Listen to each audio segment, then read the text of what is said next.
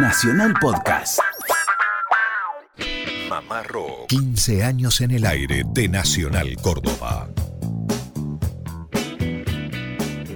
Hola, hola, ¿qué tal? ¿Cómo andan? Muy buenas tardes. Damos comienzo a otra emisión más de Mamá Rock los sábados para todo el país a través de 49 emisoras que toman esta emisión a través de AM870. Muchachos, se nos va el mes de los vientos, nos tomamos toda la caña con ruda y no quiero parecer crónica, pero quedan o faltan 26 días para la primavera. ¿Cómo andan? Buen sábado, Lucas Fernández, el profe Lucio Carnicer y quienes habla, Germán Hidalgo. Luquitas, ¿cómo anda? ¿Qué tal? ¿Cómo le va, Germán? Buenas tardes a usted, a toda la audiencia de Mamá Rock. Un placer estar un sábado más para las 49 emisoras de Radio Nacional Argentina y hoy con un programa hermoso donde el escritor Julio Cortázar será eh, el protagonista. ¿Cómo anda, Lucio? Buenas tardes. Queridos amigos, un gusto, buenas tardes. Hago extensible este saludo a todos los viejos y nuevos oyentes a lo largo y a lo ancho de nuestro país. Para aquel que recién se topa con este espacio que sale los sábados, le comentamos, Mamá Rock tiene 15 años y sale también de lunes a viernes entre la hora 17 y la hora 19 por Radio Nacional Córdoba a través de AM750. En este año, a través de la cadena Celeste y Blanca y nos pone muy contentos. Bueno, y contentos también nos pone que se comuniquen con nosotros. ¿eh? Por lo tanto, tenemos un grupo mamarroquero de WhatsApp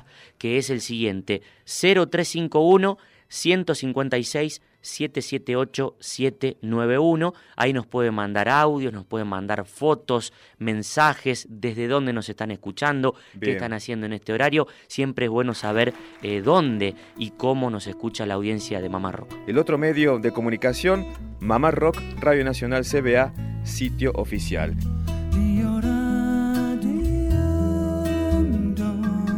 Decíamos, Julio Cortázar nacido el día 26 de agosto del año 1914. Hoy estamos conmemorando su fecha de natalicio. Exacto, si bien falleció ya hace muchos años, a los 70 años, a comienzo de la década del 80, con el regreso como punto de referencia, el regreso a la democracia en nuestro país, sigue tan vigente como los grandes productores de arte, ¿no? A lo largo y a lo ancho del mundo. Y pensábamos, por ejemplo, en obras de largo aliento como Rayuela o relatos cortos como Axolotl o como continuidad en los parques. Fíjense que la agrupación reciente del hijo menor de Caetano Veloso, que se llama Tom Veloso, 18 años, su reciente disco se llama Continuidad de los Parques. Mm. ¿eh? Continuidad dos Parques en portugués. ¿Por qué será? ¿Por qué será? ¿Y por qué será que lo que estamos escuchando de fondo, que venimos comentando eso que está de fondo, tiene el mismo título esta obra, es de Egberto Gismonti, otro brasileño, Continuidad de los Parques, pero interpretado por Pedro Aznar.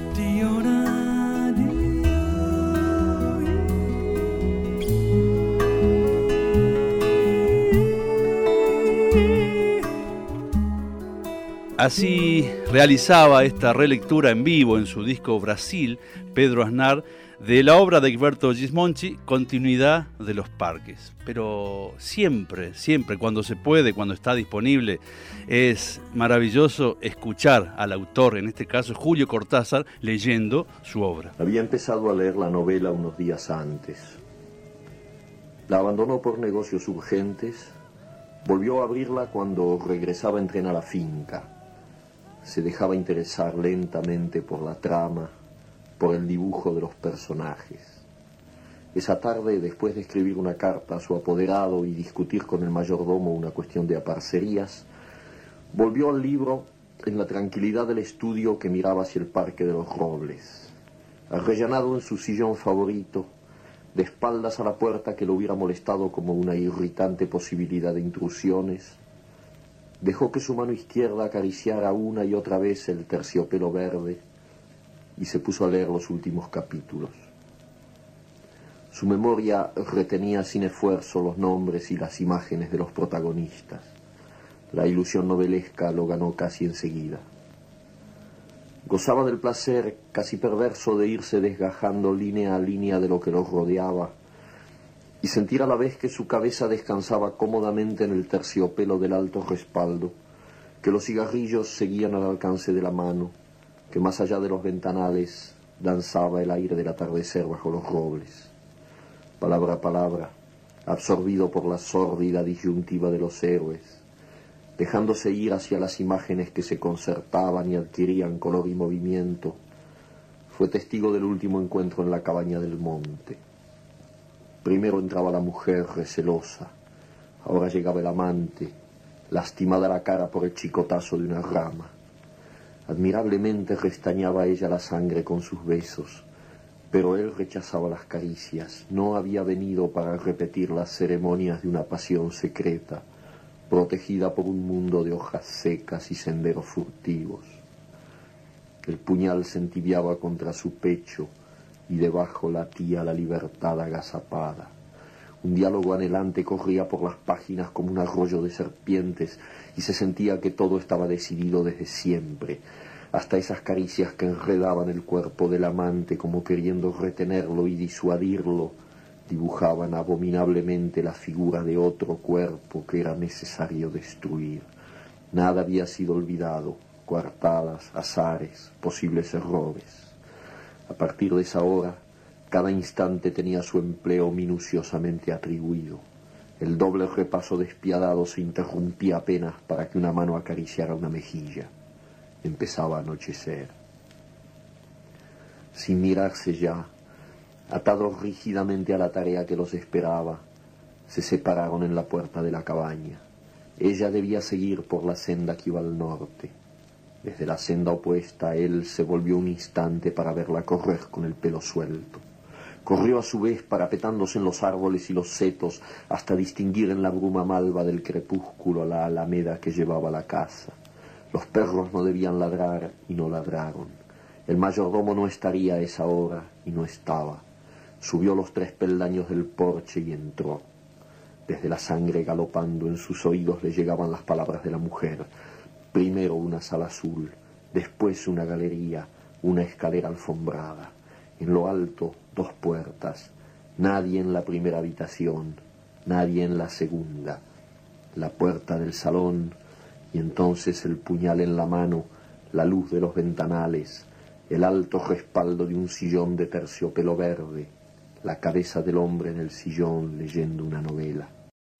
Nos quedamos todos quietitos, sin movernos. Esperamos que los oyentes también, en distintos lugares, en distintas situaciones, hayan disfrutado del relato de continuidad de los parques por el gran Julio Cortázar. Bueno, Mamá Rock hoy va a ser temático recordando la figura de Julio Cortázar que nació el día 26 de agosto de 1914 en Bruselas, en Bélgica. Fue escritor, traductor e intelectual argentino que optó por la nacionalidad francesa a partir del año 81 porque estaba en contra de lo que fue la dictadura militar argentina. Un fan del boxeo. Además. Relator, llegó a ser relator de boxeo. Y melómano. Sí, sí, yacero.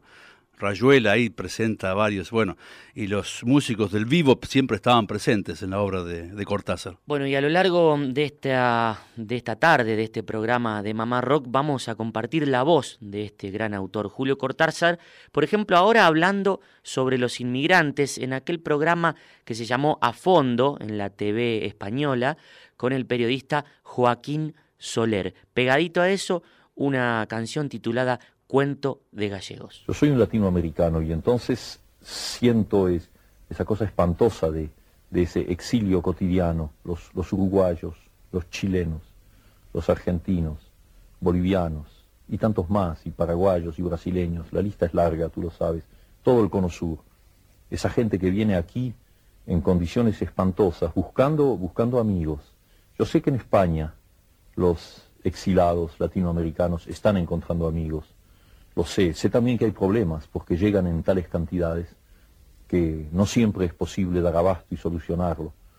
No sé, mira, yo lo que espero es que en España se piense que cuando en los años del 36 al 39, no tengo necesidad de decir más, ¿no? La cantidad enorme de españoles que llegó a la Argentina, yo era joven en esa época, y los veíamos llegar, y ellos mejor que yo podrán decirte cómo fueron, cómo fueron recibidos, aceptados, cómo se fundieron con nosotros, cómo no hubo ningún problema. Me dirás que las situaciones eran distintas, que nosotros somos un país de inmigración, que teníamos más facilidades de aceptación. España o Francia o Alemania no las tienen, las, tienen en menor cantidad, porque son países un poco colmados, los cupos, hablemos materialmente, están colmados. Pero algo me dice, en un plano visceral, que en todo caso en España eh, no se olvidará no se olvidará que entre el 36 y el 39, ustedes, los españoles, nuestros hermanos españoles, encontraron una casa en la Argentina. En un galeón con un mar de fondo. Mujer parió un sueño redondo, aunque el almacén es una cosa dura. Fin de la aventura y el principio de ayer. Llegaste a bordo con un solo taraje, libros del oleaje y la guerra civil. No estaban bien vistos los que habían ganado, su nombre era Faranco, el hambre sí o sí. Ella tuvo hogar y cocina leña, no pudo hacer un hijo en sangre morena cortando batatas puso a Dios en la balanza y una noche de bruma con un criollo se fue. No hay nada más patético que un gallego triste, no entran en la bolsa el luto y el chiste. Parecías un reo por la España justiciado, corazón nacional frente republicano y desafiando el dicho y el rumor de los vecinos. Él la perdonó y a través de un primo ella se enteró y regresó en silencio por no golpearla subiste los precios.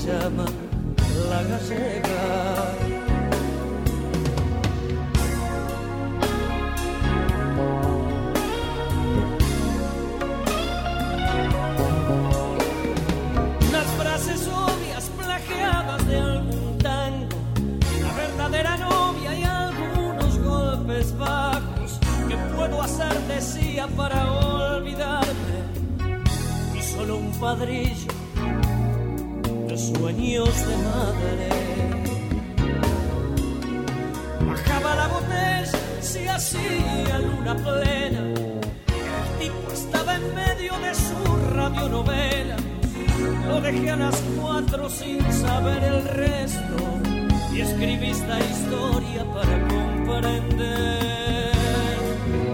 el amor es cuento, el amor es puro cuento,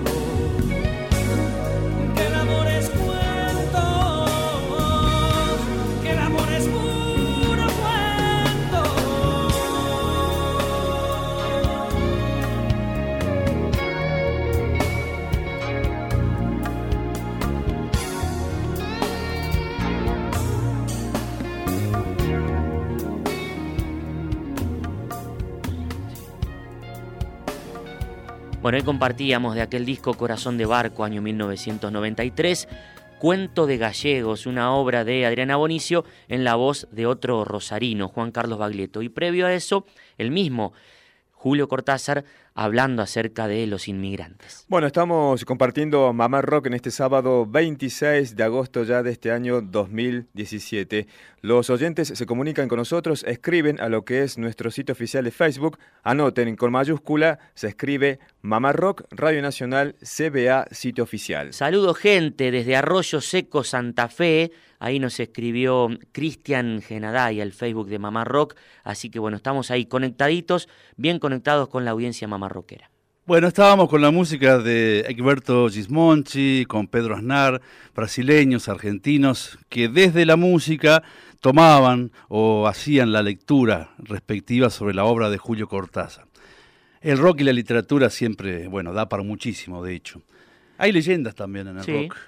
Una de esas leyendas que el año pasado me contó Joao Ricardo en Brasil, es una leyenda realmente muy cautivante porque tiene que ver con la figura de Ney Grosso. Joao Ricardo y Ney Grosso formaban parte de Secos y Mollados, la primera gran banda de los 70 del rock donde Mato Grosso estaba como integrante. Dos discos en su haber, 1973 y 1974. Ney Mato Grosso aparecía con la cara pintada. Mm. Recién se descubrió en el disco del 75 cuando abandonó la banda y comenzó a ser solista. Pero ¿cuál es la leyenda? Que los Kiss, el productor del futuro grupo Kiss, estuvo meses antes de que se lanzase en Estados Unidos la banda y tomó la idea de los brasileños esto de pintarse la ¡Qué cara. copión! Es decir, que le copiaron los Kiss en definitiva a secos y mollados. Y lo que nos une respecto al hilo de esta tarde es el texto Tercer Mundo, un fragmento de la prosa del Observatorio de Julio Cortázar, que en 1974 la banda de Mato Grosso la musicalizó y suena de esta manera.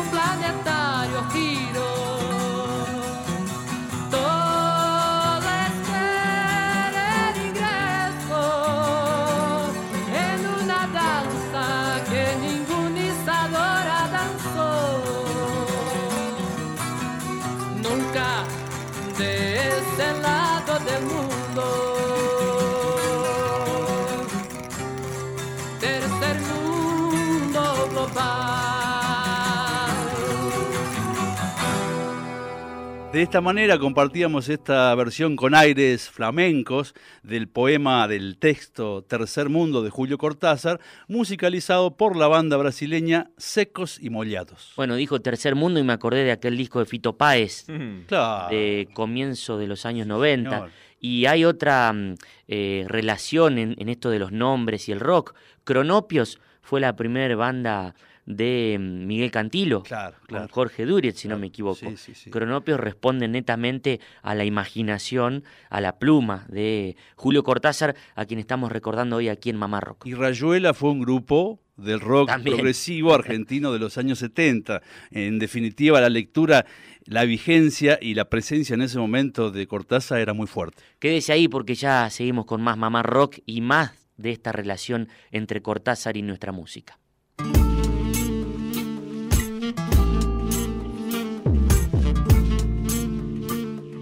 Rayuela, capítulo 7. Me miras, de cerca me miras, cada vez más de cerca. Y entonces jugamos al ciclo. Miramos cada vez más de cerca y los ojos se agrandan. Se acercan entre sí, se superponen y los ciclos que se miran, respirando confundidos.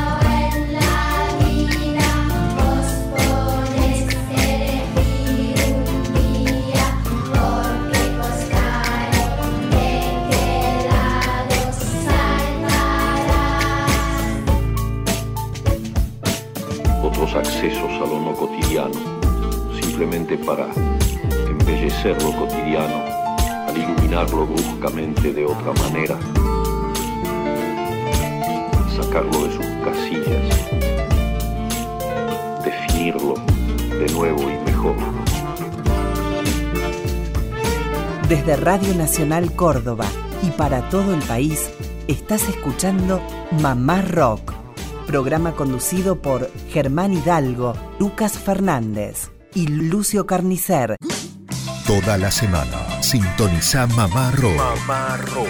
Recitales, entrevistas, historias, homenajes y mucho más de la música universal. Acompáñanos en la decimoquinta temporada. Radio Nacional Córdoba, la radio de todos.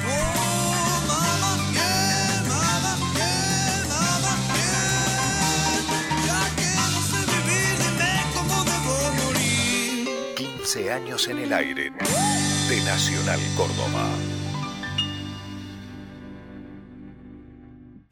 Continuamos en Mamá Rock para esta edición País, 49 emisoras que están sintonizando en la tarde Mamá Rockera, este programa junto a Germán Hidalgo, Lucio Carnicer y quien les habla, Lucas Fernández. Decíamos, Julio Cortázar nacía el día 26 de agosto, pero del año 1914 en Bruselas, en Bélgica. Con el tiempo fue nacionalizado argentino eh, y después optó también por la nacionalidad francesa allá en el año 81 en protesta contra el régimen militar argentino. Bueno, hace un rato nada más lo escuchábamos al mismo Julio Cortázar para ese gran programa a fondo de la televisión española con el periodista Joaquín Soler, hablando acerca de los inmigrantes, algo que nos toca tan de cerca eh, a los argentinos particularmente. Bueno, a continuación él recapacita y hace un análisis acerca de la mezcla, este, esta mezcla de culturas, eh, costumbres y demás. Escuchen.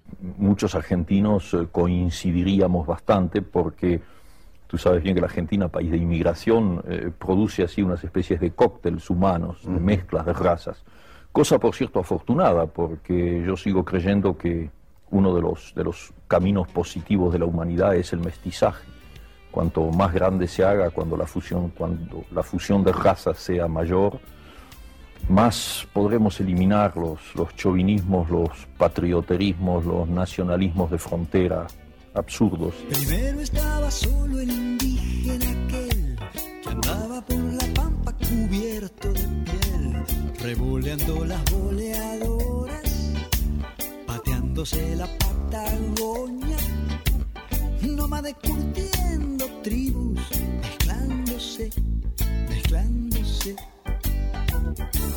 Después apareció el caballero español, trayendo buenos aires de conquistador. Se puso a descubrir las Indias y todo el oro de las minas. Se supo dar la buena vida, mezclándose, mezclándose. Aquí la gente se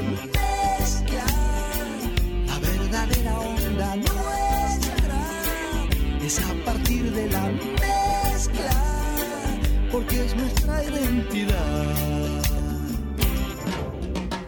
Después trajeron hombres de oscuro color, del África lejana, tocando el tambor, con el candombe y el malambo, la zamba, la milonga, el tango armaron un lindo quilombo, mezclándose, mezclándose. Luego vino el italiano del sur a seducir gallegas en su juventud.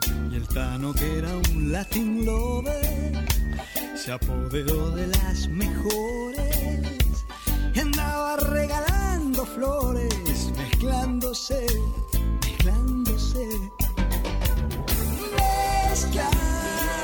Aquí la gente se mezcla y se levanta y se acuesta, solo pensando en la mezcla, porque es nuestra identidad.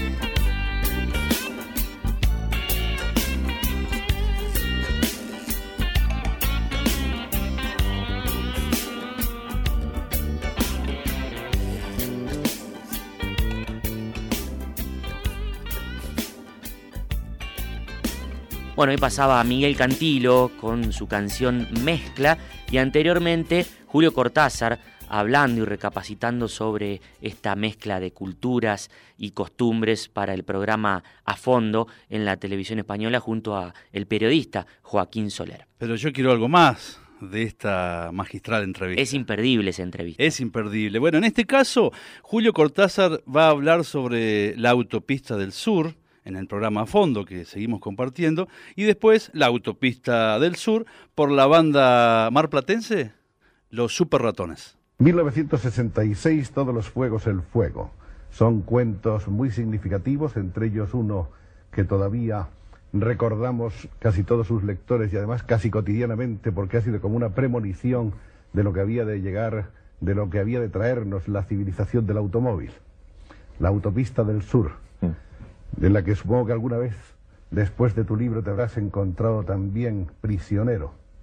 Vaya, ¿y cómo? Eh, la, historia de ese cuento es que yo estaba en Italia y, leí un artículo, un- uno de cuyos fragmentos es el epígrafe del cuento, en donde un, un- un ensayista italiano despachaba el problema de los, de los atascos, de los embotellamientos automovilísticos, diciendo que en definitiva es una cosa que no tiene ninguna importancia.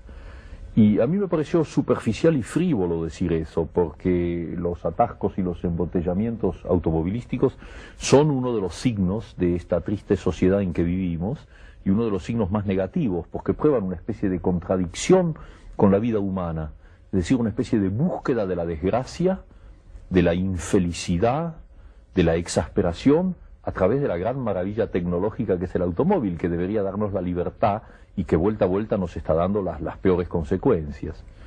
Entonces me molestó esa frivolidad y, y- y creo que inmediatamente después pensé en, en- en el cuento. Ahora, yo, me- yo no había estado jamás En un atasco. Jamás, nunca en un atasco. Había tenido mis problemas al salir o entrar de París o de, o de Barcelona, donde fuera, pero nunca un atasco. Pero es bastante curioso que unos meses después de haber escrito el cuento, me sucedió y estuve durante cinco horas en una de las provincias francesas metido en un atasco y, descubriendo con, con- con- con sorpresa y al mismo tiempo con una sensación de fatalidad que el comienzo de mi cuento se repite exactamente cuando estás en un verdadero atasco, es decir, que te bajas del automóvil, eh, cambias un cigarrillo con el de al lado, maldices al gobierno, a la municipalidad, a los automóviles y a lo que venga, y, vas creando una especie de lazo, y luego hay un momento en que si hace mucho calor, como fue mi caso ahí, eh, se plantean problemas físicos y entonces viene una señora y te pregunta si no tienes un poco de agua o de algo porque hay un niño ahí que está llorando, ¿comprendes? Y es entonces son lo- los primeros minutos de lo que en mi cuento, por la vía fantástica, se prolonga a lo largo de, de meses y de meses.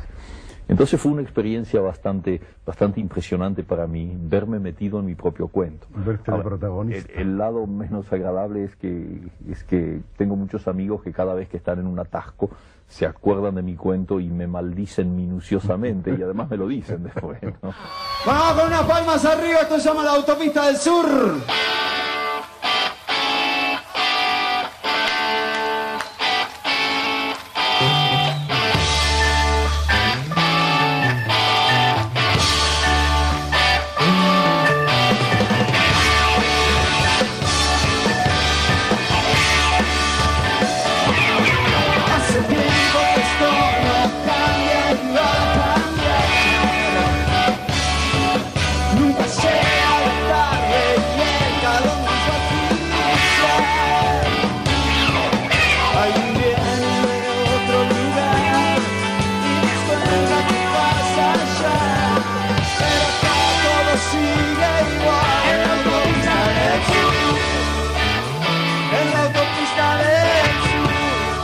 Pasaba la música, no lo digo con signos de pregunta, los músicos marplatenses, los super ratones, haciendo su versión musical de La Autopista del Sur. Antes, el autor Julio Cortázar hablando con Joaquín Soler, este periodista español, sobre esta obra literaria. Bueno, la audiencia de Mamá Rock, por suerte, sábado tras sábado sigue conectada, escuchándonos a lo largo y a lo ancho de este hermoso país eh, a través de las 49 emisoras de Radio Nacional Argentina. Llegan mensajes. Efectivamente, Susana Vaz se comunicó a través de Facebook, grosso programa de sábado, buenísima la nota con Abonicio, va, todas, dice después hacia el final del mensaje, brille Mamá Rock, nos dice Susana Vaz. Mamá Rock. 15 años de tardes mamarroqueras.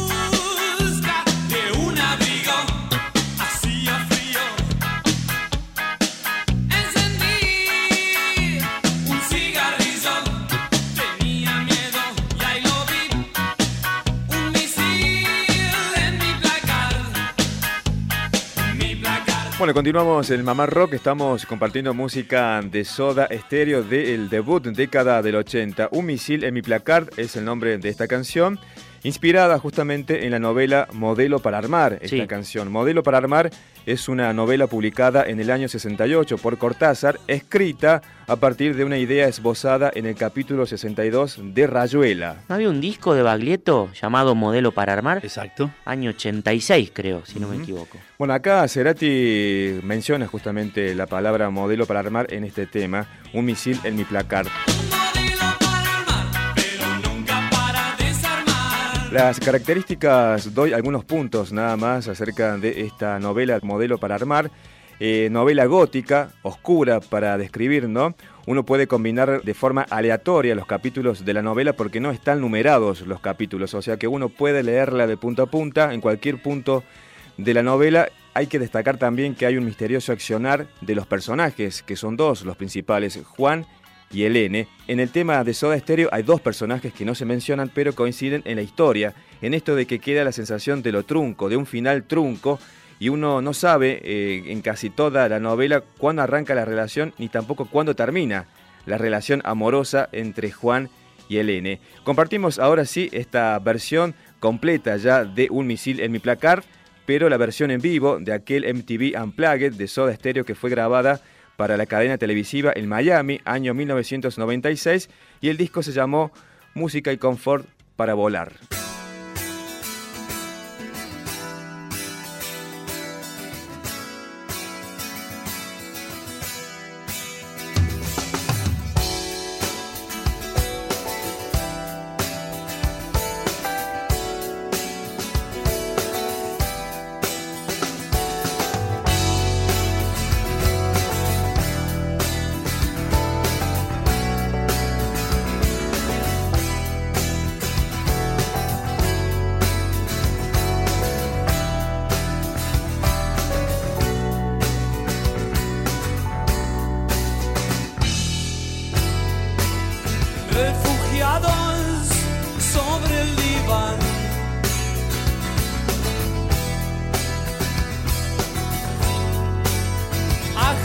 Por nuestras formas.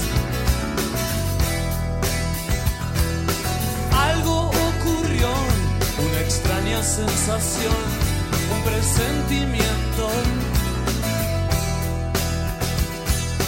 Tuve que dejar de hacer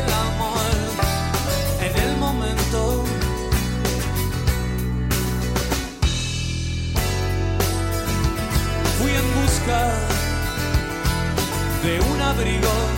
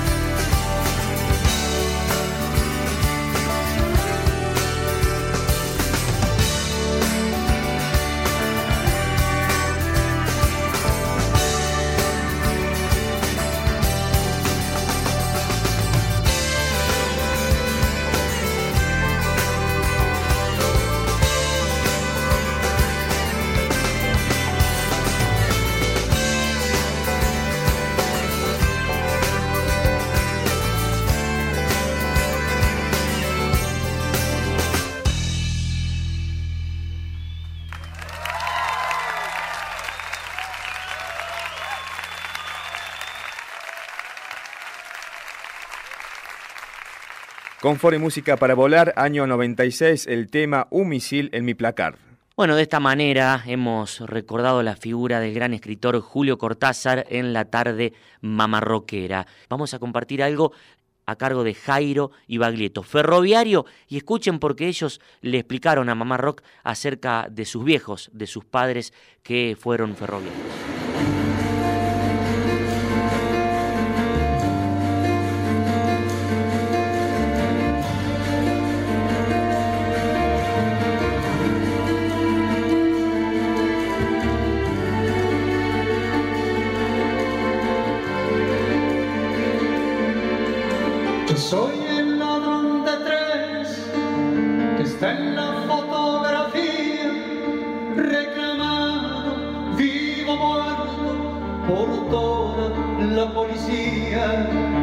Mirando bien el retrato, no salgo favorecido.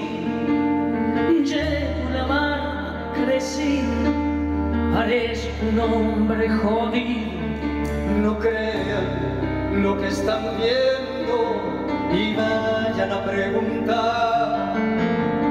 En el barrio me conocen, yo soy un tipo Ferroviario fue una de tus grandes obras cantadas de Daniel Salzano. Eh, ¿Intuís, Jairo, cuál fue la reacción de toda esa gente que amó y que sigue amando los trenes? Sí, bueno, me lo hacen saber casi a diario, te digo.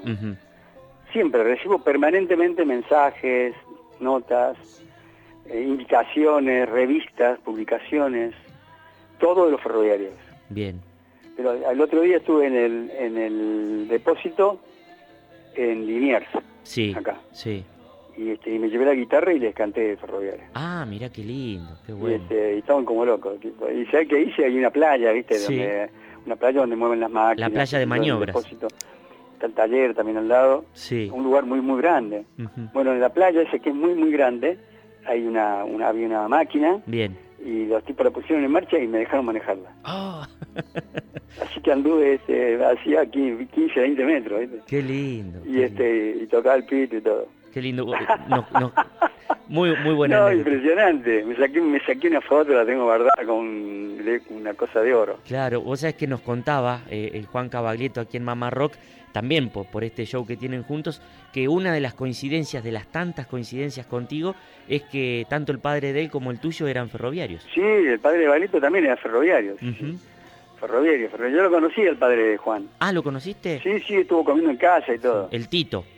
Sí, divino, divino. Me acuerdo que la primera vez que, que cuando vine a cantar acá a Buenos Aires haciendo Revolver, una obra sobre Gardel que habíamos escrito con Daniel Sí. Salzano, eh, cuando el centenario de Gardel, Sí.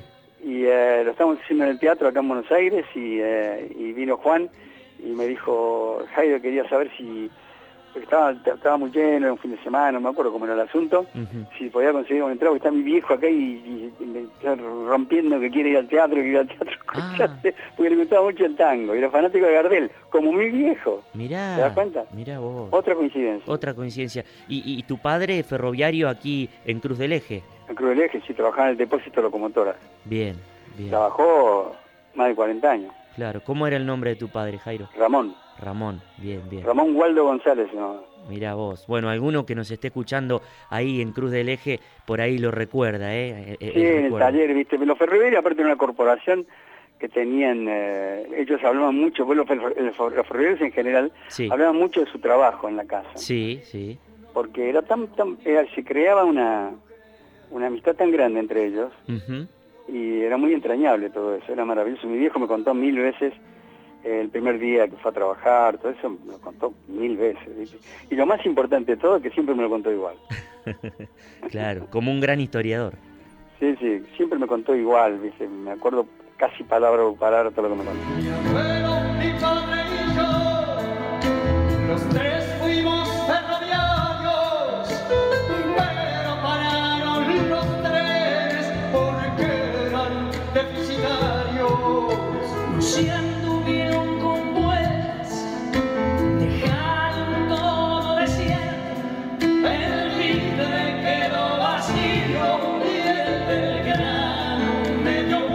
Rock. 15 años de tardes mamarroqueras. Y pensaba en aquel tema ferroviario y automáticamente me acordaba de tu padre, el Tito. Digo, si lo hubiera escuchado. Uy, bueno, no sé, supongo que en algún lugar de donde esté lo, lo escuchará. Mm, Eh, la verdad que a mí me produce una gran emoción cantar ese tema, eh, precisamente por esto que vos, vos traes, que es, mi papá era ferroviario, el papá de Jairo también era ferroviario. Ah, también, mira. Eh, es una coincidencia más de tantas, ¿no? Sí. Eh, y es, es un tema tan tan tan maravillosamente escrito por por, por Salzano, este, contando la historia de este tipo que se vuelve loco cuando le sacan, eh, cuando cierran los trenes, este, y, y se vuelve loco y se, se roba la locomotora y la emprende y la verdad que es muy emocionante y por supuesto eh, me, me tengo absolutamente presente al Tito, ¿no? Y más allá de que él eh, no manejaba una locomotora, ¿no? Sino Claro. que este, trabajaba como más como en la cosa contable, eh, pero bueno, nada, tengo eh, eh, eh, tengo una, una, una infancia y una adolescencia relacionada a los trenes por mi, por, por mi papá, ¿no? Justamente. Exactamente. Los viajes eran en tren. Los viajes, eh, por ejemplo, no sé, a lo mejor las nuevas generaciones que están escuchando Mamá Rock, había un bar en el tren. Pero escúchame, era impresionante. Yo lo tengo como, como fotos de eso. Sí. Los mozos de, los mozos de punta en blanco, con guantes, Sí. con las cafeteras esas de cuello largo. Me acuerdo de las tostadas esas largas con la manteca hecha rulito. Uh. Eh, eh, la verdad es que eh, no, no todo era mejor antes, pero algunas cosas eran mejor. Eso, por ejemplo, el, el- el coche bar. El coche comedor, El coche sí, comedor, el coche comedor que, que era, este, era- era- no, no sé, yo lo, yo lo tengo grabado, para mí era parte del viaje, era parte indispensable del viaje en tren, ¿no? Tal cual, tal cual. Y, y tengo muy grabada la llegada a Buenos Aires, la, la estación de retiro, que era ah, Era un monstruo. un monstruo. eh, Sí. nada, era- eh, la verdad que era impresionante. Éramos, digo, bastante pajueranos a pesar de que veníamos de una ciudad grande. Es cierto. Este, esos espacios eran inabarcables, ¿no? Y sobre todo cuando uno es chico, además las cosas se agigantan cuando uno Claro, uno dimensiona de otra manera. Sí, tal cual.